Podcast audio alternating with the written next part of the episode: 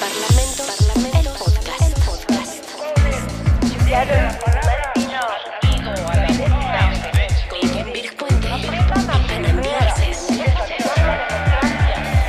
Segunda temporada. Todos los estudios de opinión muestran que una de las instituciones con el más bajo nivel de confianza es el Parlamento.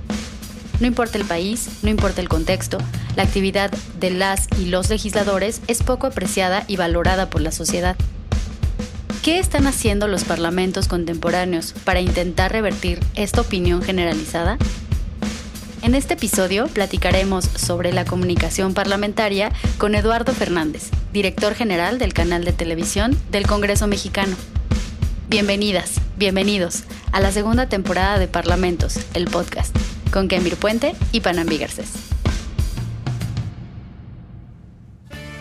Hola, ¿cómo están? Bienvenidas, bienvenidos a un episodio más de Parlamentos, el podcast. Como siempre, muy contentos de estar con ustedes. Panambi me acompaña. Hola, Panambi. ¿Cómo estás? Muy bien, muy contento, emocionado como cada episodio y ahora eh, también entusiasmado por un tema que me que es todo un enigma porque ha cambiado, o yo creo, ha transformado la vida parlamentaria que es las nuevas estrategias de comunicación parlamentaria y la forma en la que se comunican nuestras legisladoras y nuestros legisladores con el público.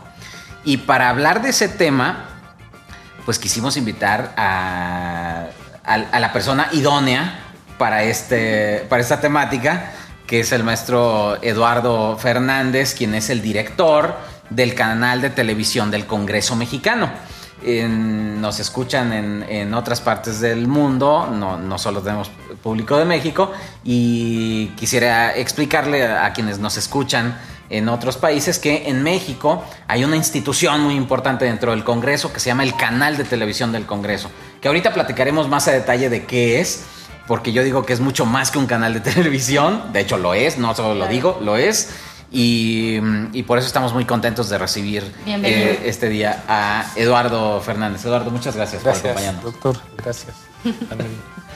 pues eh, justo lo que, lo que queremos platicar con, con, Eduardo, quien tiene una larga trayectoria en el servicio público, en, en distintas eh, dependencias de la Administración Pública Federal y particularmente en temas de transparencia, de, en, el entonces IFAI y posteriormente en el propio Congreso mexicano, en el canal del Congreso, y designado por la, la Comisión Bicamaral del, del, canal del Congreso como director del mismo.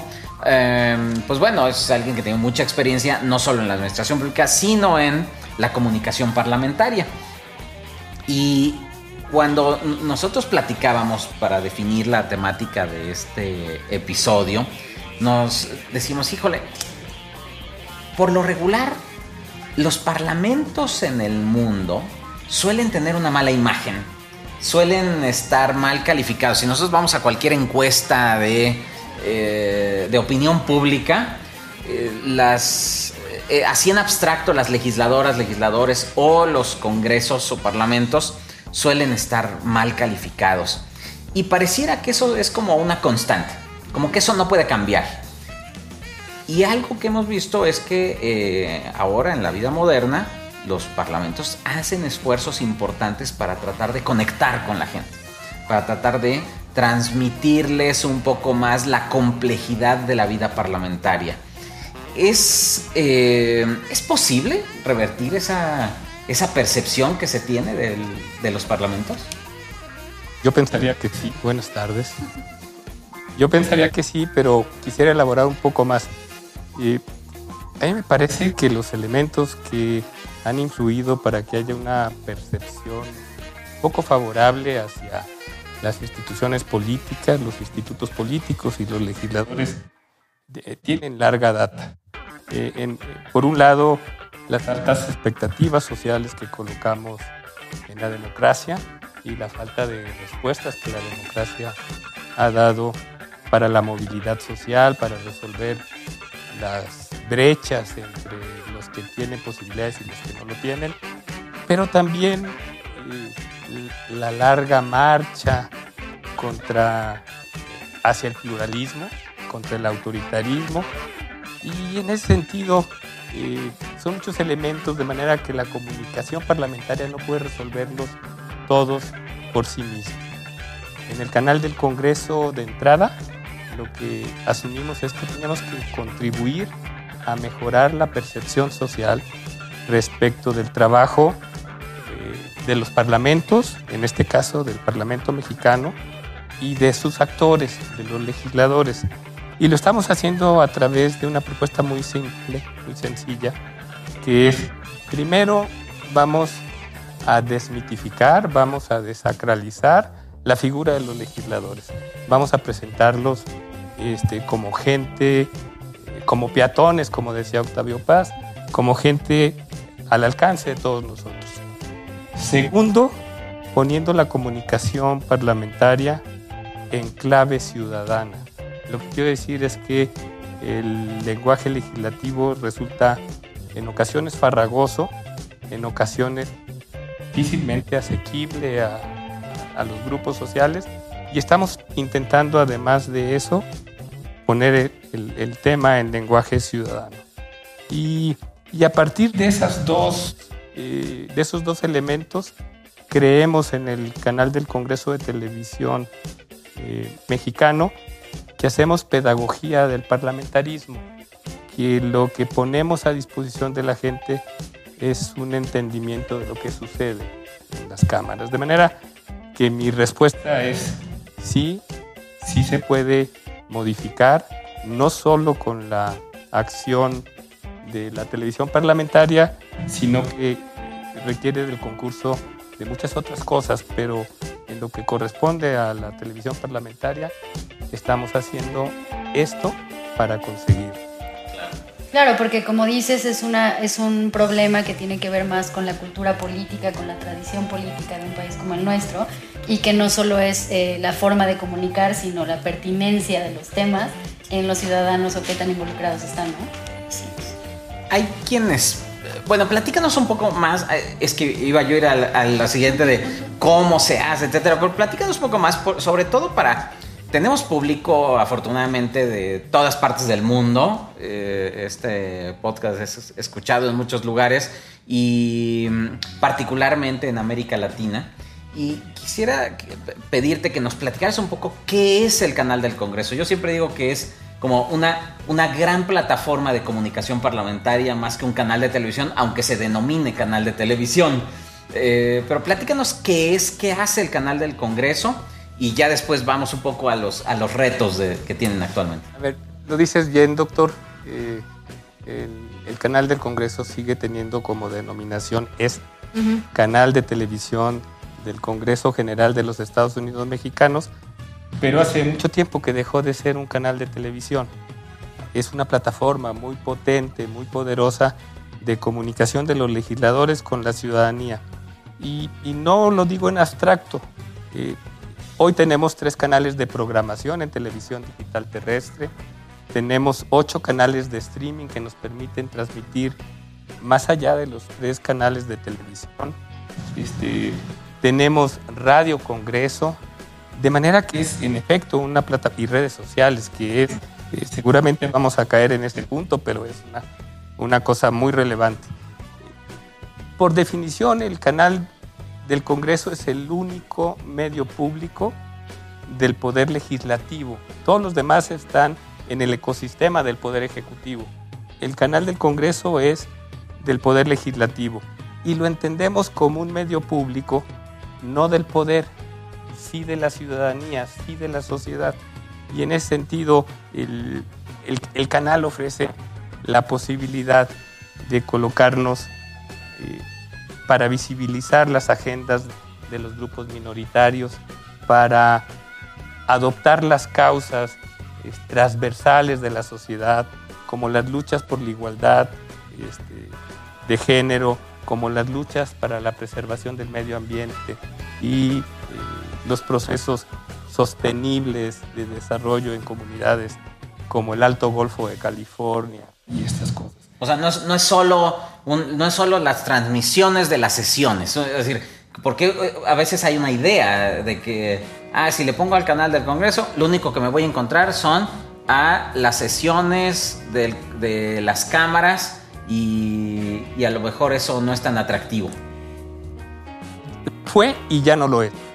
Eh, antes de que tuviéramos la posibilidad de la multiprogramación, el 68% del tiempo aire del canal del Congreso era actividad legislativa. Únicamente. Únicamente. Un 9% eran pautas oficiales, ya sea del INE o de, o de la Secretaría de Gobernación, y los espacios noticiosos. Con los tres canales de programación, solo el 48% es actividad legislativa. El resto de nuestra programación se ha diversificado sin abandonar los temas de la agenda nacional y la agenda legislativa. Y al diversificarlo hemos puesto programas de opinión, barra de análisis, programas de noticias especializados. Somos el único canal que tiene, incluidos los comerciales, un programa especializado sobre temas internacionales desde hace 17 años. Vértice Internacional es el único que ha durado en la programación. Ya eh, abordamos temas de ecología, de igualdad de género, de eh, consonantes y más, por ejemplo, que promueve los derechos de, eh, de los colectivos de la diversidad sexual. De manera que somos mucho más que eso, abanderamos esas causas, nos colocamos en los temas de la agenda legislativa, pero hoy el canal ofrece esto. Promovemos valores como la tolerancia, la pluralidad y, estamos en temas culturales también, conciertos con bellas artes, exposiciones artísticas, de manera que quien enciende el televisor, sintonice el canal del Congreso, va a encontrar eh, muchas cosas muy atractivas. Además de la actividad parlamentaria. Que no falta. Y que no es, eh, digamos, a quienes nos gustan los temas parlamentarios, que es a quienes nos escuchan en este podcast, de todos modos, las sesiones parlamentarias pueden ser muy interesantes. Claro. Eh, pero no hay solo eso. Hay sesiones plenarias, hay sesiones de comisiones, hay eventos de, de las cámaras, audiencias, foros de parlamento abierto, es decir, hay una gran cantidad de actividad parlamentaria, además de las producciones propias. Y pensando en este esfuerzo que hace el canal de Congreso, que además pues, representa una inversión importante que, del, Congreso para, para visibilizar la actividad parlamentaria y difundir todos estos, eh, o promover esta pedagogía parlamentaria, ¿cuál es el público del canal del Congreso? Es decir, ¿quién, ve el canal del Congreso? Porque pareciera que solo lo vemos, o sea, existe la percepción de que somos unos cuantos los que lo vemos, pero cuando platicamos y decimos, ah, yo lo vi en el canal del Congreso, dice, ah, yo también, y yo también, y hay mucha gente que está viendo el canal del Congreso, ¿no? Es, cierta tu, reflexión, doctor, pero no necesariamente. Y, quisiera primero reconocer que el canal del Congreso es una televisión de nicho, es, es una televisión que resulta atractiva para un determinado segmento de la población. Pero si intentamos acercarnos al canal del Congreso, digamos, por aproximaciones sucesivas, yo te diría, mi primer acercamiento me lleva a concluir que el canal del Congreso lo ven los interesados en la política, los que quieren participar en la política. Ese es el primer acercamiento. El segundo acercamiento es al canal del Congreso lo, lo ven los que profesan agendas transversales específicas, los ecologistas, los movimientos este, feministas, los conservacionistas, digamos, ellos se acercan. Y también los intereses económicos. Y ahorita voy a poner un ejemplo. Y en tercer término, yo diría que estudiantes, académicos, especialistas, no solo de México, sino de muchas partes del mundo. Me regreso al segundo punto porque yo decía que nos ven incluso los intereses este, industriales o comerciales o económicos. el canal del Congreso transmitió 80 horas de un parlamento abierto este, sobre una iniciativa de reforma a eléctrica, así se conoció. Este, tenemos registros este, que nos siguieron en Canadá, en España, en Italia, en Estados Unidos, y no se necesita como mucha elaboración para concluir que en esos países tienen su sede muchas de las empresas que están realizando inversiones en el sector eléctrico en México. Entonces, nos sigue mucha gente de esa naturaleza. El canal del Congreso es una televisión de nicho que tiene aproximaciones múltiples dependiendo de los temas que se abordan. Y, en esa lectura que tienes perfecta, que es, eh, es un canal de nicho, eh, ¿tienen alguna idea o han querido plantear en algún momento que sea un, un, canal mucho más abierto? O sea, no en el sentido de que ahora sea cerrado, sino que sea un consumo mucho más masivo de la información. ¿Es posible? Estamos haciendo esfuerzos para que sea así y los esfuerzos está, los, los estamos realizando invirtiendo, digamos, el modelo tradicional de la comunicación legislativa. Estamos tratando de darle voz a los jóvenes para que los jóvenes les formulen a los legisladores preguntas, inquietudes, este, y que sean los legisladores los que respondan.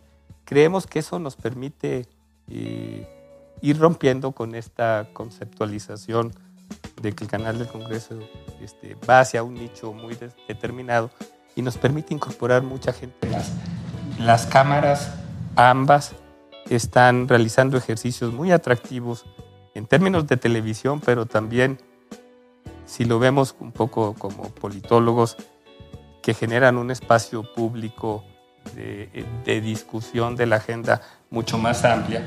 Eh, están realizando foros este, con jóvenes, con este, personas con, algún tipo de discapacidad, con jóvenes de, las, de los colectivos de la diversidad sexual.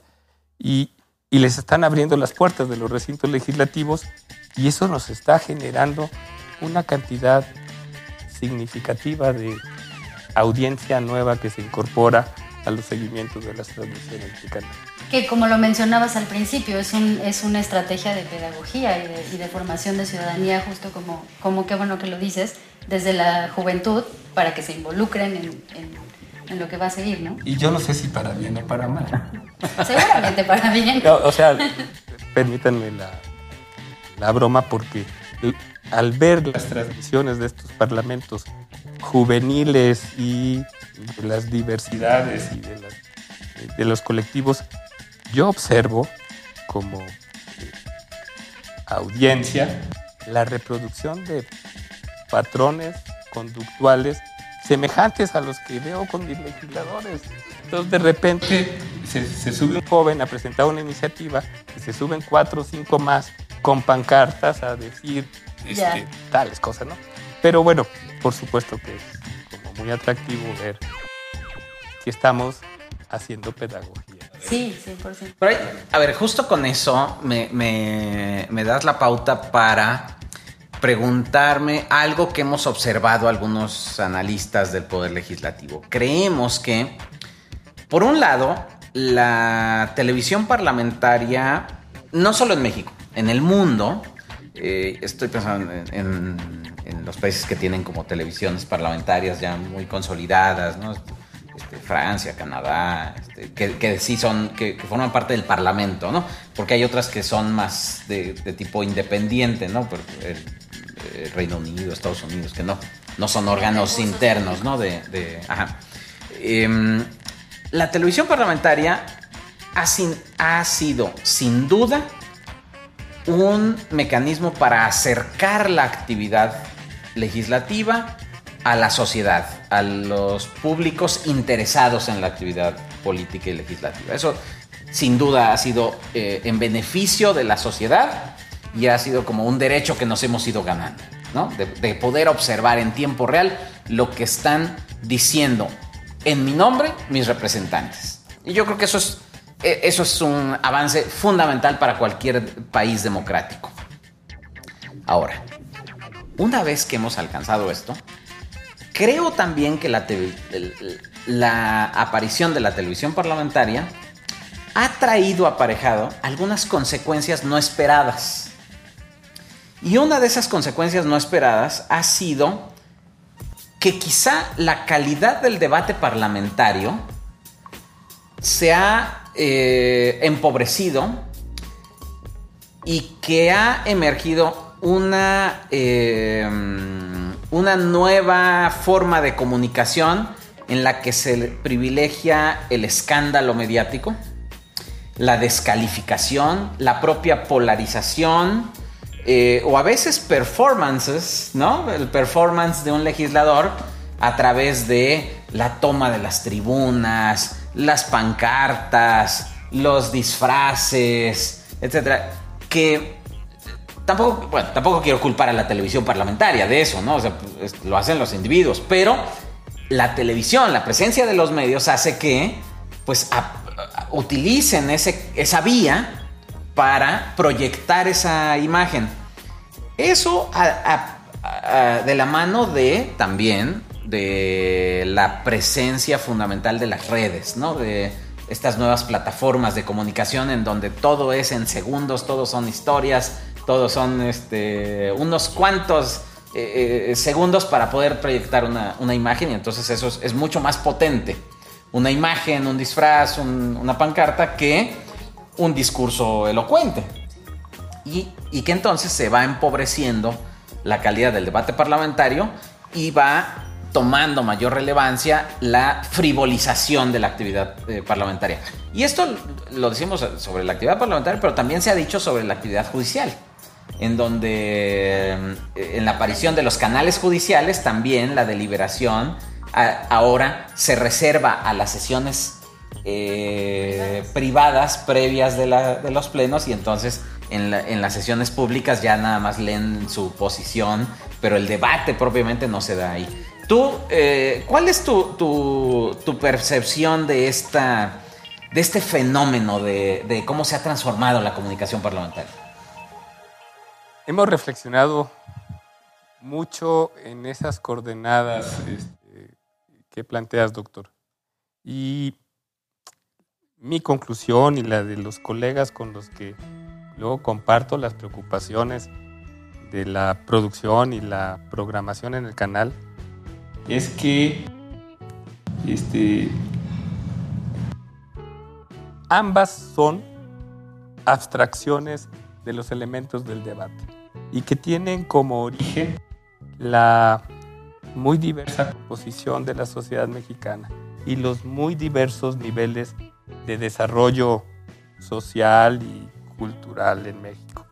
Y entonces yo puedo tener predilección por un debate técnico, conceptual, que me satisface enormemente, este, pero ese a lo mejor le resulta lejano a mucha gente que ve el canal del Congreso en comunidades este, fuera de las grandes ciudades.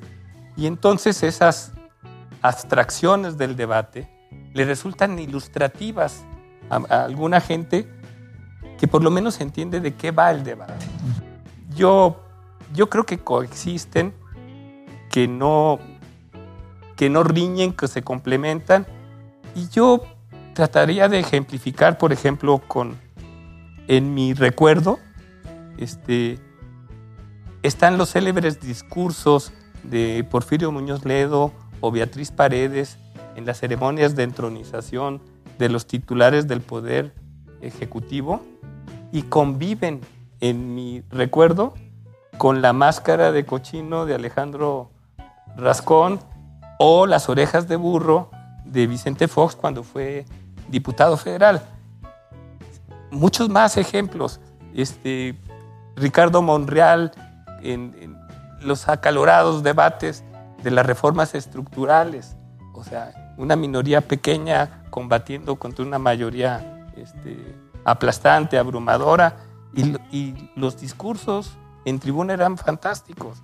De manera que, este, si me preguntas qué prefiero yo, yo prefiero un debate técnico, como formal, pero entiendo que como nuestro auditorio y nuestra sociedad es eh, muy diversa, esas abstracciones del debate comunican una idea. Y en ese sentido creo que no se ha demeritado el... Y esas diferencias, perdóname que te interrumpa, adelante. No, quisiera complementar esto con la referencia que hizo, que hizo el doctor. Yo transmito toda la sesión sin cortes ni ediciones, completita. Sin embargo, a la televisión comercial resulta mucho más atractiva la histrionización del debate. Este, mientras yo presento todo, entonces esa percepción de que el debate se va demeritando este, sucede mucho a partir de que lo que llega a las pantallas comerciales es la escenificación, la histrionización de los elementos del debate. Eh, ahora que mencionas esto de, la, de, la, de los canales comerciales y del el canal del Congreso entendido como uno de los brazos del Parlamento abierto, a propósito del ejemplo que mencionabas de la reforma energética, eh, ¿dirías que hay algo más por hacer o tiene algún reto el canal del Congreso para seguir contribuyendo a, a este entramado complejo de lo que es el Parlamento abierto y hacer que la actividad parlamentaria sea transparente y accesible para, para la ciudadanía? Este, sí, por supuesto. Y, y, el canal del Congreso requeriría el concurso de muchas otras instancias de la vida parlamentaria. Eh, el Parlamento abierto en materia de, de, la reforma eléctrica lo que puso sobre la mesa es las enormes virtudes que tiene eh, hacer que participe la sociedad en la elaboración de las piezas legislativas y el debate. Se superó uno de los temas que siempre hemos dicho que era de lo que adolecía el Parlamento abierto, que era de un concepto generalmente aceptado y puesto en práctica. Antes, cualquier cosa que incluyera dos o tres ciudadanos era presentado como Parlamento abierto, como un foro. Este, en este de reforma eléctrica hubo por primera vez este, una metodología, un diseño conceptual, hubo una renuncia de los legisladores al uso de la palabra para escuchar a la sociedad. Y, los resultados fueron fabulosos. Nosotros eh, tuvimos 32 foros, 80 horas de transmisión en vivo, eh, una audiencia de 77 mil personas en cada, en cada este, uno de los foros. Y en redes sociales llegamos a tener 3.1 millones de personas viendo los debates de la reforma eléctrica, de manera que tiene enormes virtudes, pero requiere el concurso de muchas áreas porque el canal transmite. Sí. Este, pero el que diseña la práctica parlamentaria es la Secretaría de Servicios Parlamentarios y requiere del concurso y de la aprobación de mesa directiva y de la Junta de Coordinación Política. La enseñanza, me parece, va a provocar que cada vez le demos una sedimentación adecuada al tema del Parlamento abierto. Claro, eh, ahora, debe de haber, es decir, tú tienes, tú eres responsable de transmitir, tú no puedes decir, oigan, no digan esto porque es televisión este, oficial, o no, pues tienes que transmitir lo que sucede, ¿no? Esa es tu responsabilidad. Pero eso también debe de, traer aparejadas algunas complicaciones, em, ¿cómo decirlo? Pero como de, sensibilidades, porque pues el, Congreso, el Parlamento es un espacio de disputa, de disputa política y de, pasiones políticas, donde se enfrentan eh, en, el esgrima parlamentario eh, distintas posiciones y en las que pues obviamente van a querer que prevalezca una posición eh, en, el imaginario de quien los escucha o de quien los ve. ¿Cómo hace un, un director de un canal institucional como este para poder hacer su trabajo, yo supongo que no libre de presiones, porque debe haberlas, por, por esto mismo, porque pues es un espacio de disputa política, ¿no? Eh, más bien cómo le hace para resolverlas, porque, porque es parte de, la naturaleza. Y, y, aunado a ello, si hay cosas, temas, enfoques en los que es mejor no meterse o autocensurarse desde el canal. Oh, eh, pues, así es complejo, tiene sus niveles de complejidad, pero empezaría por decir que eh, en el canal del Congreso la censura es inadmisible, es inaceptable. Te remontas a la, a la lógica primaria del parlamentarismo en donde ningún legislador puede ser reconvenido en sus expresiones, este, mucho menos el canal podría hacerlo. Y nosotros, eh, advirtiendo que es un tema eh, en el canal, lo que hicimos fue eh, tener una política de comunicación claramente definida, un código de ética del trabajo informativo en la televisión. Y a partir de ello este, nos sirve para regular nuestra actividad y también nos sirve para blindar nuestras decisiones, porque no tomamos las decisiones aislados, o sea, estamos en un entorno en donde hay en efecto este, todo tipo de presencia y de interés político que busca verse reflejado en las transmisiones, ¿no? Afortunadamente los legisladores son muy entendidos de este tema y no recientemente no hemos tenido ninguna de estas situaciones y mucho a partir de este marco de autorregulación que hemos construido y, de, y del que los legisladores se sienten orgullosos y satisfechos, diría yo. Pero, pero ¿qué es lo más difícil de ser director del canal o cuáles son los, los episodios más difíciles que has tenido que enfrentar? Lo más difícil de ser director del canal es ser director del canal. De- de- dejen, no crean que estoy eludiendo la pregunta. Eh, Los momentos más difíciles son todos los días. Eh, por- porque el canal del Congreso eh, tiene previsto iniciar una transmisión a alguna hora y no siempre inicia esa hora, porque estás haciendo una transmisión y de repente hay una toma de tribuna o hay un altercado verbal entre legisladores y es un momento difícil. Eh, lo que mejor ejemplifica los momentos complejos en, en el canal son las tomas de tribuna porque el que toma la tribuna quiere que se refleje y al que se le están tomando quiere que no se que vea se tanto, minimice. ¿no?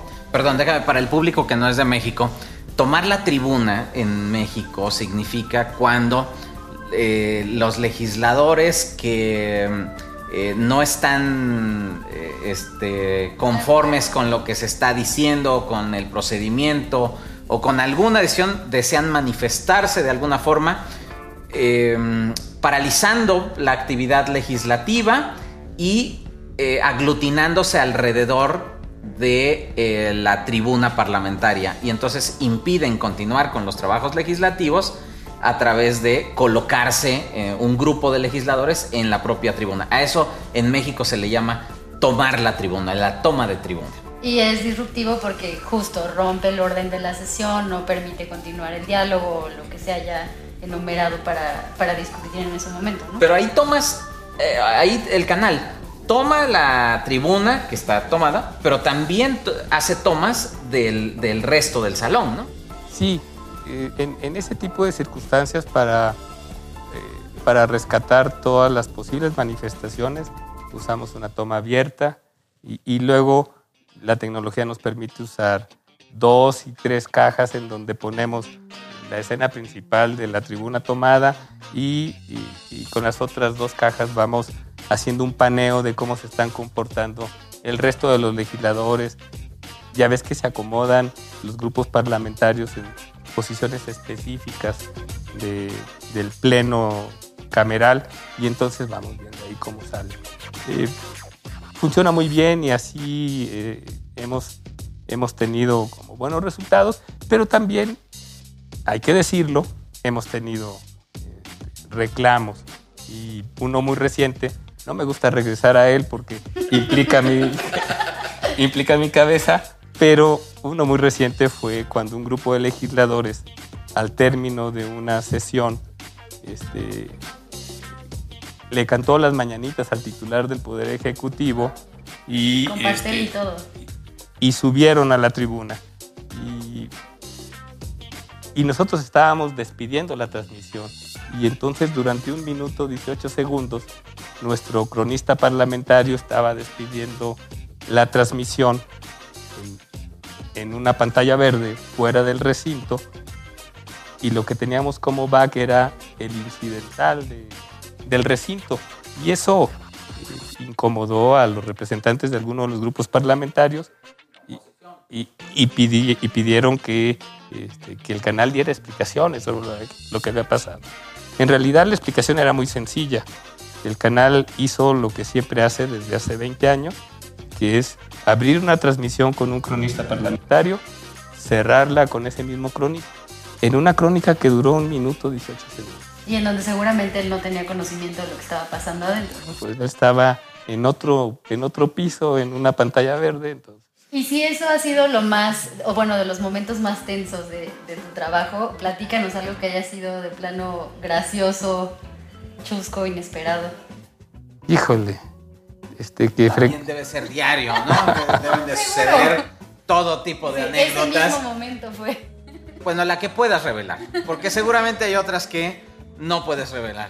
mira, eh, ah, momentos muy gratos y muy agradables en el canal del Congreso es ver el enorme compromiso que tiene el equipo de técnicos, ingenieros y camarógrafos, porque es muy frecuente que nos coloquen en desventaja.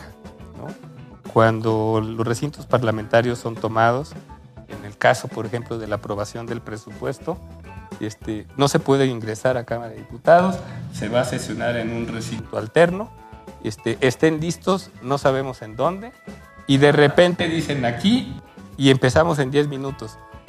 Y la televisión requiere 30 minutos, 50 minutos para montar, conectar, probar cámaras y eso. Y los legisladores quieren que, que empecemos a transmitir.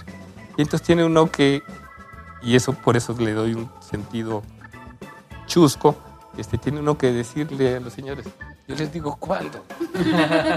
¿Cuándo podemos empezar la transmisión? Porque Sí, claro, claro, por Son supuesto. mis jefes, pero por Sí. favor, de hecho les digo. Así es. Estamos terminando este episodio y estamos muy agradecidos que, nos hayas acompañado. Pero antes de que, de que cerremos, quisiera eh, preguntarte. eh, si, si una joven o un joven eh, se interesa por, este, por esta actividad de la comunicación parlamentaria, ¿tú qué le recomendarías? ¿Qué, qué, qué tendría que tomar en consideración para acercarse más a, esta, a este mundo de la comunicación parlamentaria? primero espero que no me lo tomen a mal. Ajá. Este, y mi primer recomendación o sugerencia es que, además de informarse en redes sociales, se informen en los periódicos y en los medios de comunicación tradicionales. Eh, siempre es bueno tener un elemento de contraste con la información que circula en redes, con la que llega a los medios impresos o electrónicos. Segundo, quiere estudiar mucho la liturgia parlamentaria para entenderla, porque no es sencillo ni para los estudiantes de derecho. Y que por qué este, segunda lectura y que por qué esas cosas requieren un entendimiento de cómo está normado el régimen parlamentario. Y esas dos serían mis grandes recomendaciones. Es un tema apasionante, es un tema muy bonito, requiere un nivel de especialidad este, importante, relevante, que se puede resolver viendo el canal del Congreso, ¿no? Yo diría por último que las redes sociales son una cosa fantástica. Y nosotros en el canal del Congreso partimos de que las redes sociales eh, han vuelto muy eficaz la comunicación parlamentaria, no han transformado la comunicación del canal del Congreso, pero sí se ha transformado la comunicación de los legisladores. Ellos son los que han revolucionado ese, ese punto. Nosotros tenemos 628 detonadores de, información y, y, tú ves los pasillos los días de sesiones y todos se andan grabando este, para transmitir algo a través de sus redes sociales y eso genera cercanía con su electorado. De manera que funciona. A nosotros nos ha funcionado de manera particular porque lo hacemos con mucha lo tratamos de hacer con mucha con mucho profesionalismo. O sea, primero analizamos la conversación en las redes, la conversación pública, cuáles son los temas, cuáles son los conceptos que están en las redes. Segundo, este, hacemos un ejercicio por, de discernimiento por saber qué se publica en qué red y qué se publica en otra red, porque no, se, No tienen no la misma naturaleza ni se mueven igual.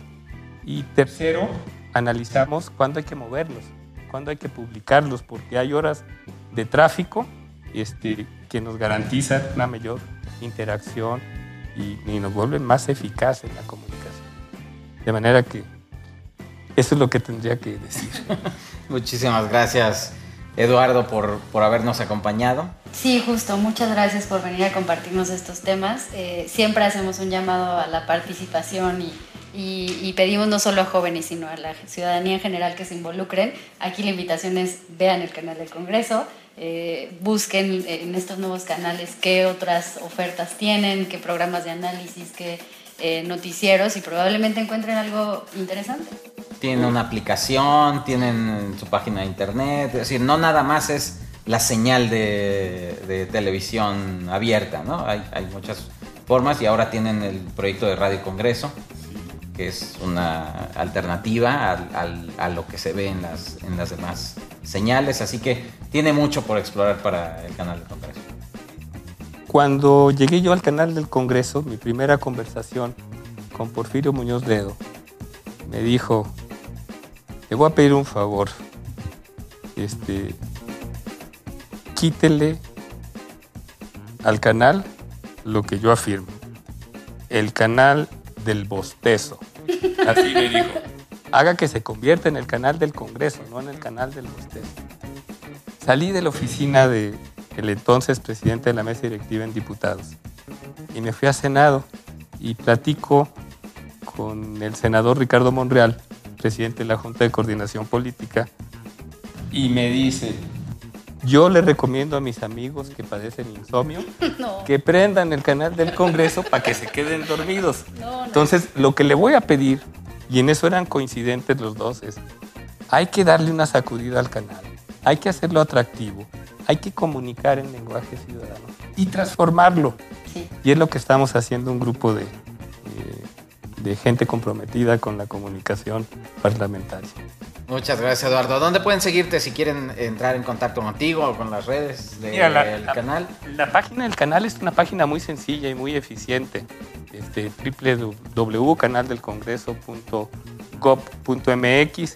El Twitter es canal arroba canal congreso y eh, mi Twitter personal es arroba eduardo-fdez S mayúscula. Ahí con todo gusto estaré pendiente de lo que me escriben.